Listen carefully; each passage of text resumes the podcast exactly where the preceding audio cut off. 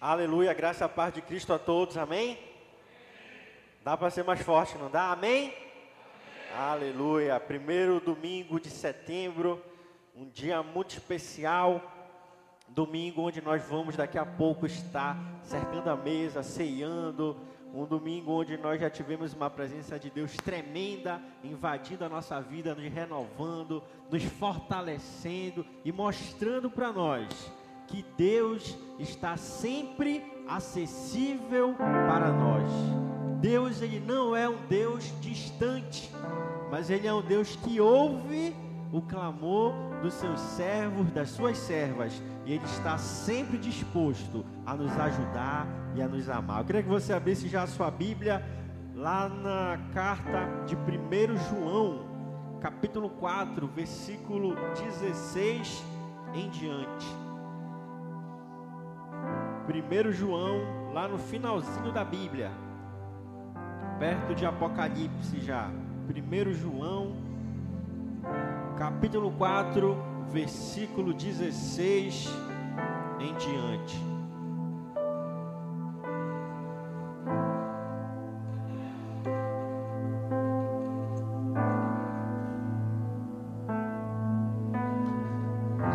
Pode acompanhar aqui na tela também, caso você não esteja com a sua Bíblia em mãos. Diz assim: 1 João, capítulo 4, versículo 16 em diante. Sabemos quanto Deus nos ama e confiamos em seu amor. Deus é amor, e quem permanece no amor permanece em Deus e Deus nele. À medida que permanecemos em Deus, nosso amor se torna mais perfeito. Assim, teremos confiança no dia do julgamento, pois vivemos como Jesus viveu neste mundo. Esse amor não tem medo, pois o perfeito amor afasta todo medo. Se temos medo, é porque tememos o castigo, e isso mostra que ainda não experimentamos plenamente o amor. Nós amamos porque Ele nos amou primeiro. E quem afirma, ama a Deus, mas odeia seu irmão, é mentiroso. Pois se não amamos nosso irmão a quem vemos, como amaremos a Deus a quem não vemos? Ele nos deu este, este mandamento: quem ama a Deus, ame também seus irmãos. Feche seus olhos, vamos orar, Senhor. Nós lhe agradecemos, meu Pai, pela oportunidade que temos de ouvir a Sua palavra e te pedimos que hoje a Sua palavra invada o nosso ser, faça morada em nós, fale conosco, restaure o nosso relacionamento contigo conquistado na cruz do Calvário e que nós possamos, Deus, sair deste culto de domingo melhor do que entramos, porque sabemos que o Senhor nos ama, pois sabemos que o Senhor nos ama. Amém e amém. Quem conhece o apóstolo João, um dos doze, sabe que ele foi o último dos discípulos a morrer, e ele foi aquele discípulo que mais falou sobre amor. É aquele discípulo que tem mais sensibilidade é aquele que se reclinava aos peitos de Cristo e descansava com Ele, talvez ao ponto de ouvir os batimentos do coração do Senhor. Ele é aquele que se intitula amado de Cristo, aquele que era o amado, aquele que se sentia amado por Cristo. E quando nós falamos de amor na Bíblia, não tem como nós não mencionarmos aquilo que João escreveu e testemunhou segundo a inspiração do Espírito Santo na vida dele. E nessa noite, uma noite muito especial de ceia, nós precisamos sempre estar relembrando, rememorando o nosso relacionamento com Deus. E quando nós falamos do relacionamento com Deus, nós estamos automaticamente falando também do relacionamento com o nosso próximo, com as pessoas que estão ao nosso redor, com as pessoas que estão próximas a nós. Por quê? Porque como saberemos se amamos a Deus. Como saberemos se o nosso amor por Deus é verdadeiro e genuíno? Quando amamos o próximo. Somente assim podemos saber se realmente a gente ama a Deus. E eu gostaria de extrair aqui desse texto três pontos básicos e bem rápidos, porque já já o pastor Heraldo vai estar aqui ministrando a ceia para nós. E o primeiro ponto é o amor de Deus que se derrama sobre nós. João ele fala aqui no versículo 16: Sabemos quanto Deus nos ama.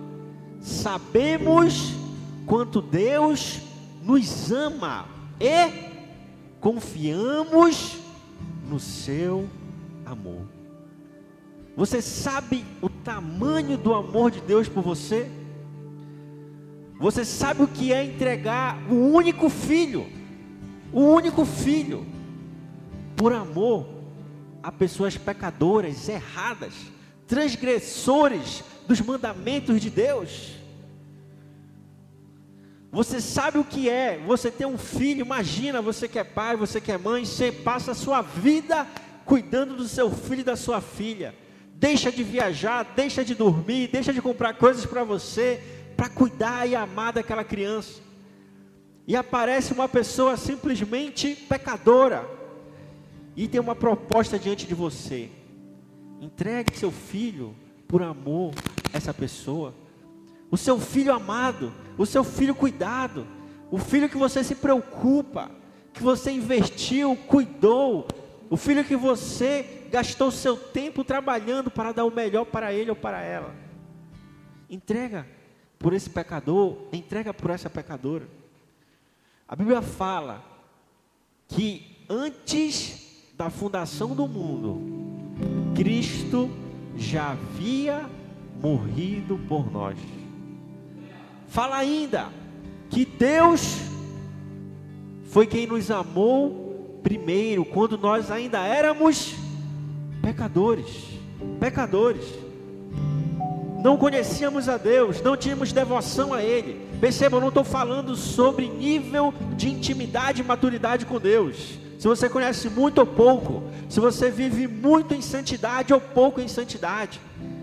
Mas antes de você conhecer a Deus, Ele já havia morrido por você, já havia morrido por mim. Então sabemos a dimensão do amor de Deus por nós? Será que compreendemos o quanto Ele nos ama a ponto de entregar Seu Filho por nós? E mais, confiamos nesse amor? Confiamos que Ele cuida de nós? Confiamos que Ele luta nossas lutas? Confiamos que Ele não desiste de nós? Confiamos que Ele pode transformar, mudar a nossa vida, a nossa história? Confiamos que Ele pode nos perdoar, nos fortalecer para vivermos uma vida em obediência e santa na Sua presença. Primeiro ponto do texto é esse: a dimensão do amor de Deus para conosco. O segundo ponto, no versículo 18, João ele fala: esse amor não tem medo, pois o perfeito amor afasta todo medo. Se temos medo, é porque tememos o castigo. Isso mostra que ainda não experimentamos plenamente o amor. Quem tem animal doméstico em casa? Cachorro, principalmente. Quem tem cachorro em casa? Cachorrinho. Pastor Heraldo tem. Cadê o pastor Heraldo? Tem, né? Daqui a pouco ele vai, tá, ele vai pregar aqui.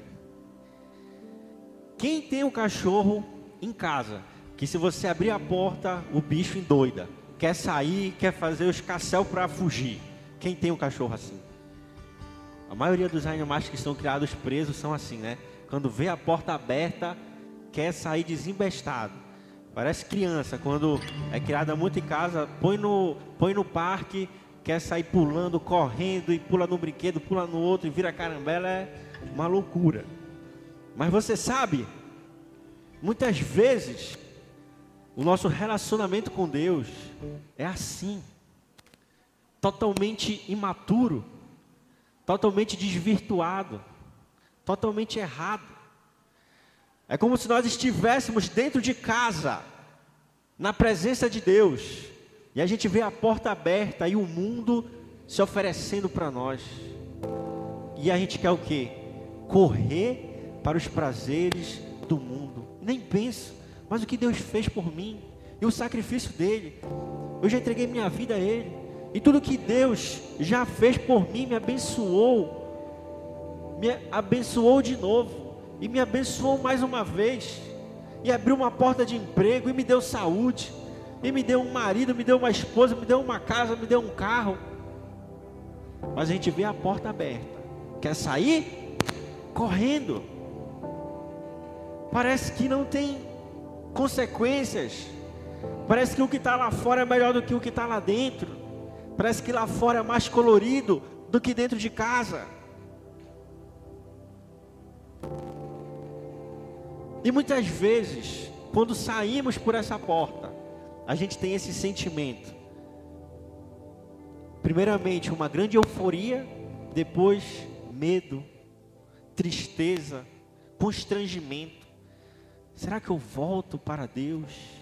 Será que Ele ainda me ama? Será que eu mereço? Será que Ele ainda vai me abençoar? Será que Ele vai tirar tudo que Ele já concedeu a mim? Será que Ele vai continuar me guardando, me abençoando? Quem conhece um cantor chamado Eli Soares? Eli Soares. Alguém já ouviu falar? muito famoso. Ele tem uma música que se chama, salvo engano, Me Ajude a Melhorar. Quem já ouviu essa música? Me ajude a melhorar. Eu não sei cantar. Já até esqueci a letra, não vou nem tentar. Depois a Vanessa canta no final. Não vou passar essa vergonha hoje. Mas você sabe, quanto mais a gente se aproxima de Deus, quanto mais a gente conhece a Deus, quanto mais a gente lê a Bíblia, Quanto mais a gente ora, quanto mais a gente jejua, mais a gente percebe, meu Deus, como eu preciso melhorar. Senhor, como eu sou pecador, como eu sou falho.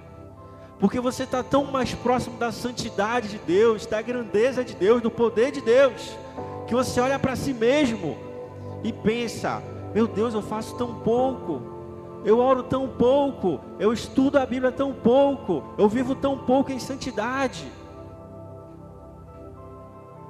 Quando a gente vê, pelo menos eu, quando eu vejo pessoas que têm um complexo de santidade muito grande, se acham santos, se acham as pessoas bonzona, eu lembro dos fariseus e dos mestres da lei. Não conhece a Deus, é religioso, conhece muito da letra, conhece muito de estudo, mas não conhece a Deus. Pelo menos eu, quanto mais eu oro a Deus, mais eu mais me dá vontade de chorar. Falo, meu Deus, eu tão pequeno, tão falho, tão pecador, tão precisando melhorar, e o Senhor escolheu a mim para lhe servir, conheceu a mim para lhe adorar, conheceu a mim para conhecer a vida eterna. concedeu a mim bênçãos tão grandiosas, Senhor. Então, quanto mais nós nos aproximamos de Deus, mais a gente percebe o quanto nós somos falhos, o quanto precisamos melhorar. Então, essa não é uma desculpa para não se aproximar de Deus, pelo contrário, quanto mais conhecemos a Deus, mais no momento de louvor, adoração, oração, mais choramos e nos entregamos a Ele. Porque percebemos como eu preciso melhorar, como eu poderia fazer mais, como eu poderia fazer melhor. Então, o amor de Deus, ele não é aquele pai que fica na porta com um chicote. Meu filho não saia, minha filha não saia ou com uma palmatória, eu não sei qual é a sua idade, ou com uma sandália na mão, ou com o que for. Meu filho não vá, meu filho não se afaste, minha filha não, não vá para o mundo. Não é assim que o amor dele funciona. Não é assim que ele trata conosco. Mas Ele fica nos mostrando: olha como eu abençoo a sua vida, olha o que eu já fiz por você. Imagina o que eu ainda posso fazer. Você vai querer ir para lá, você vai querer se afastar. Uma vida de ilusão, um estilo de vida que vai encurtar o seu tempo de vida aqui na terra. Não vá, não vá, volte, fique, permaneça. Não se afaste de mim. Uma vez o Cássio, o pastor Cássio pregou aqui justamente sobre isso e falou sobre as cordas de amor. Deus ele nos constrange em amor, nos atrai em amor, não com medo. Embora saibamos quando conhecemos o quanto é temerário nos afastarmos dele. O quanto o inferno é uma realidade, o quanto ficamos expostos ao inimigo. Mas ele não usa isso para nos atrair. Ele usa a sua essência, porque Deus é amor. E o verdadeiro amor lança fora todo o medo. Então não há por que ter medo de se aproximar de Deus. Não há por que ter medo de servir a Deus. Não há por que ter medo de se reconciliar com Deus, de entregar sua vida a Deus, de servir a Deus, de buscar viver em santidade para Deus. Não há por que ter medo. Ah, mas eu não vou conseguir. Você já está se acusando, como nós lemos aqui no versículo 18. Se tememos o castigo, isso mostra que ainda não experimentamos o verdadeiro amor. Não importa se você vai conseguir ou não. A gente continua tentando. Não consegui, vou tentar de novo. Ah, mas eu caí. Vou tentar de novo, eu falhei. Vou tentar de novo. Permanecer, perseverar, persistir na presença de Deus é essencial para vivermos a sua vontade, o seu querer. E para finalizar, versículo 20. Se alguém afirma ama a Deus, mas odeia seu irmão, é mentiroso, pois se não amamos nosso irmão a quem vemos, como veremos a Deus? Como amaremos a Deus a quem não vemos? Ele nos deu este mandamento: quem ama a Deus, ame também os seus irmãos. A régua que mede a nossa espiritualidade é o nosso amor a Deus e ao próximo. Tem um ditado que diz: Mais santa são as mãos que agem do que os lábios que oram. Mais santas são as mãos que agem do que os lábios que oram. O que é isso, pastor? Está errado orar? Não, pelo contrário, irmã Leni está aqui. Daqui a pouco ela vai estar fazendo um convite especial para nós, para o círculo de oração. Que eu já adianto, vai ser amanhã, na segunda, especialmente essa semana. Não será na terça, será na segunda. De forma alguma, é errado orar, pelo contrário. O que é errado é quando oramos com palavras sem adesão do coração. Ou seja, falamos palavras ao vento. Porque você sabe, é muito fácil amar a Deus comparado a amar o nosso irmão. Porque Deus, ele é perfeito. Ele é perfeito. Como não amar a Deus? Por isso, quem não ama a Deus está fadado ao inferno. Como não amar a Deus? Como não amá-lo? Como não admirá-lo? Como não respeitá-lo? Como não adorá-lo? Como não louvar o seu santo nome? Não tem como, Ele é perfeito. Ele nos deu a vida, o mundo. Ele nos abençoa, Ele nos guarda. Como não amar a Deus? Essa não é a situação. A situação é como amar o meu próximo. Como servir ao meu próximo. E quando a gente vai ver a Bíblia, ela é recheada de exemplos de amor ao próximo. Desde a base da sociedade, a família. Maridos, honrem suas esposas. Amem elas como Deus amou a sua igreja. Mulheres, honrem e amem seus esposos. Submetam-se a eles como Cristo se submeteu à sua igreja. se você não faz parte da célula de casais, faça, que a gente fala muito sobre o relacionamento, sobre esses aprendizados e ensinos da Bíblia. E então, a gente passa para o fruto do casamento, filhos.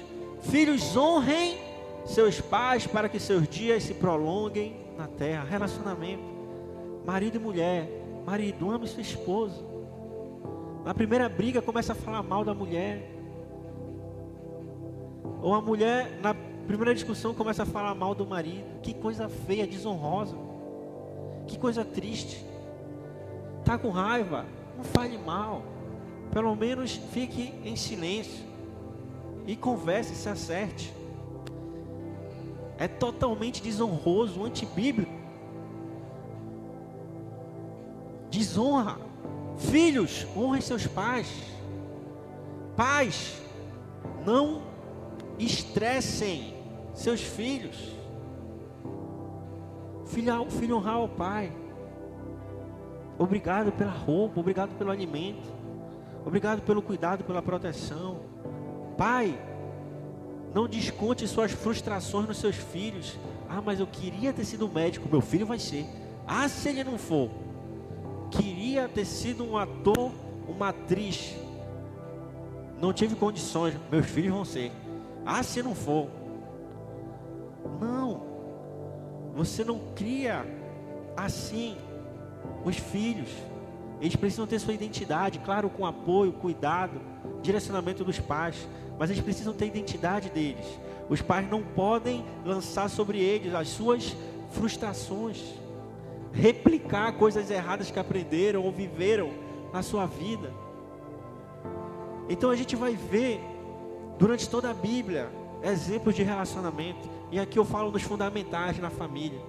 Em outro momento, no próximo culto, nos próximos cultos, nós vamos falar com mais tempo sobre o relacionamento com o nosso próximo, que não é nossa família, não é nosso pai, não é nossa mãe, não é nosso filho, não é nossa esposa. Mas se não tivermos o básico entre casal, entre filhos, como vamos ter amor aquele que nem é nosso parente, aquele que nem é tão próximo assim de nós? Porque na verdade, quando nós falamos de próximo, não, está, não estamos falando do outro, mas estamos falando de nós, o quão próximo nós estamos para ajudar quem necessita. Porque necessitados tem de fila no mundo, de fila. Mas quantos estão dispostos a ajudar? Então nessa noite, eu já queria chamar o pastor Heraldo, que ele vai estar dando continuidade à palavra. Eu queria que nós pudéssemos refletir sobre o amor de Deus, o cuidado de Deus, sobre o quanto Ele fez para nós o conhecermos, para nós o adorarmos, quanto Ele nos amou, o quanto precisamos confiar no Seu amor. Precisamos entender que Ele nos dá a escolha, Ele nos dá o livre-arbítrio. Eu quero servir a Deus ou eu não quero, eu quero ser um cristão verdadeiro ou não quero. Eu vivo com medo de Deus, com medo de servi-lo, com medo de me reconciliar, com medo, com medo de falhar. Esse não é o verdadeiro amor. Não é. O verdadeiro amor nos atrai. O verdadeiro amor nos aproxima. O verdadeiro amor nos diz: você vai conseguir, você vai viver em santidade, Deus vai lhe abençoar. Você vai conseguir ser uma nova pessoa, você vai conseguir vencer o vício, você vai conseguir vencer as mais amizades. Você vai conseguir avançar no seu trabalho. Você vai conseguir ser um bom pai. Você vai conseguir ser uma boa filha. Você vai conseguir viver segundo o padrão de Deus.